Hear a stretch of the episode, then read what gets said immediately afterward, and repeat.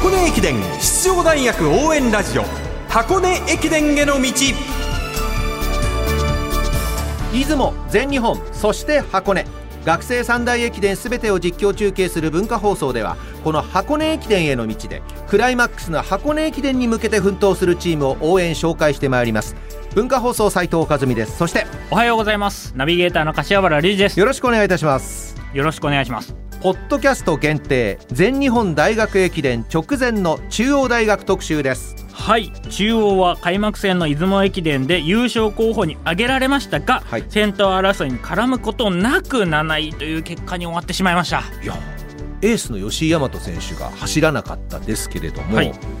チームの実力からするとね少々意外な結果だったように思うんです。はい。吉井大和選手が今回の出雲駅伝を回避することはレースの1週間前くらいには決まっていたそうでエース不在がチームに動揺を与えたというわけではない。ということなんですね。では何が原因だったのでしょうか。出雲駅伝7位という結果を分析するキャプテン湯浅仁選手の声をお聞きください。やっぱり少し勝ちを意識しすぎたというか、まあ、駒澤大学をえー意識しすぎたっていうところで、まあ、じなかなか自分たちの力を出し切ることができなかったので少し自分たちの駅伝だったり力を出し切るってところを、えー考えてレースに臨めなかったってところは、えー反省にあるので自分たちは何も成し遂げてないっていう気持ちは、えー大事にしていかないといけないですし、えーチャレンジ精神チャレンジする気持ちっていうのは、えースタートする前からしっかり、えー持たないといけなかったのかなと思ったのが反省点です。まあ、悔しい気持ちはもちろんあるんですけど、本当に足踏みしてる時間はないですし、落ち込んでる、えー暇もないので、まあ、しっかりと気持ちを切り替えて、えー全日本箱根はしっかりと、えー優勝を取りに行こうっていうような話はしました。中央大学4年湯浅仁首相でしたさあ中央大学1区からちょっと2桁順位を出してしまったっていうのが、まあ、これが大きな出遅れとなってしまって7位という結果だったんですが、はい。大事なことはこれは優勝候補として挙げられた中でのレースなんですよ。うんうんうん。やはりそこのプレッシャーにどう対応していくのかっていうことは全日本大学駅伝そして箱根駅伝にも求められてくることですでね。前回の箱根駅伝は優勝候補には挙げられていたもののそこまでの注目度は実はなかったんですよね、うん中央大学。はい。だからこそ今回が結構進化が問われてくると。そうですね。より我々の見る目が変わってきてますもんね。そうなんでこれはメディアもそうですしファンの皆様そして OB の皆様も変わってくるのでここでどういうプレッシャーに耐えながら走っていくのか活躍していくのかも大事になってきます。当然ながら選手の調整を任されてい。る指揮官。はい、監督の手綱さばき気になりますね。はい、中央大学藤原正和監督の声をお届けします。柏原隆二さんが伺いました。どうぞ。まずは出雲を終えての感想をお聞かせいただけますでしょうか。はい。まあ一番はやっぱり、こう、なんて言うんでしょうね。まあ、個とチームの両立の難しさといいますか、あの、トラックと駅伝の両立の難しさみたいなところが一番自分自身が感じた駅伝だったのかなというふうに思ってます。エース級の子たちは、その前の週に、えー新潟のグランプリに出たりですとか、あるいは、世界ロードランニング選手権に吉井の兄の方が出たりですとか、そのあたり結構、まあ主力が前の週にしっかりと走ってくれてたポジティブな部分もあったのはあったんですけども、逆にこう、まあ翌週のその出雲に向けては、ちょっとやっぱり全体的に調子が下がった中で大会当日を迎えてしまったなという部分がありましたので、まあそこは前年うまくいっていた分ですね、え今年何が良くなかったのかなというところは、あまあいろいろと精査したような中で、まあ全日本を迎えられているような状況かと思います。はい。このピーキングがずれた要因っていうのは、やはり、ヨギボーチャレンジであったり、海外のレースで少しこう頑張りすぎてしまったんでしょうか？えっとですね、今年、今おっしゃってくださった、そのヨギボーチャレンジは、本当にこう、小雨が降って非常にこう気候がいい中でレースができましたので、まあある程度、まあタイムも出せたと。で、前年度はどちらかというと比較的蒸し暑い中で、えー、まあ出ても13分40秒前後のタイムしか出せなかったので、まあいい刺激になって、出雲ある程度走れたっていうところがあったんですけども、今年はやっぱり出し切ったんでしょうね。こちらもある程度重さをつけて出してはいましたけれども、やっぱり目の前のレースってなるとどうしても選手に狙いたくなるのは心情だと思いますので、まあそのあたりのマネジメントをこちら側がうまくやってあげれなかったところが、結果に、えー、響いたのかなと、そう思ってます。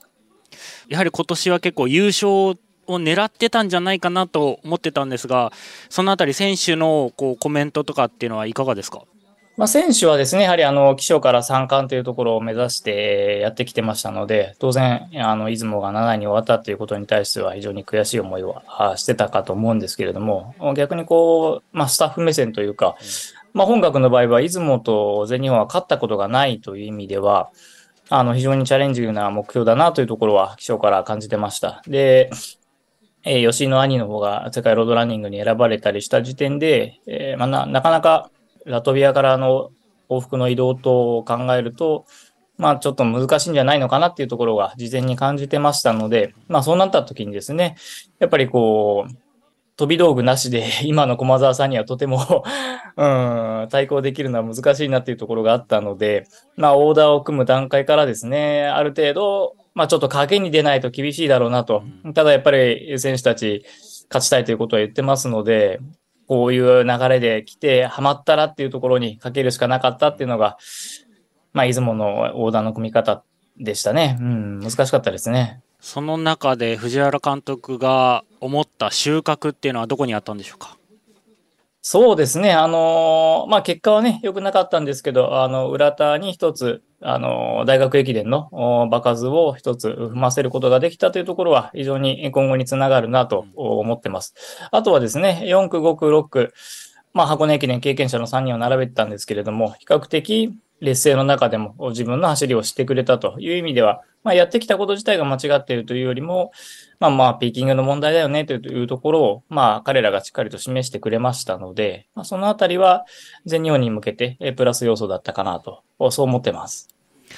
さあ、その全日本大学駅伝なんですが、もうあと残り1週間切った状態ですが、今の選手のコンディションっていうのは上向いてますか？はい。あの、非常にここまでうまく調整できてるなと思います。まあ、全日本の前の出雲でつまずいてという部分があって、本当に自分たちのもう一回足元を見つめて、えこの期間やってこれましたので、そして望むべき山は非常に高いなと、駒沢さんの牙城崩すのはそう簡単じゃないなというところは、あの、部員全員が一致して思っているところではあるんですけど、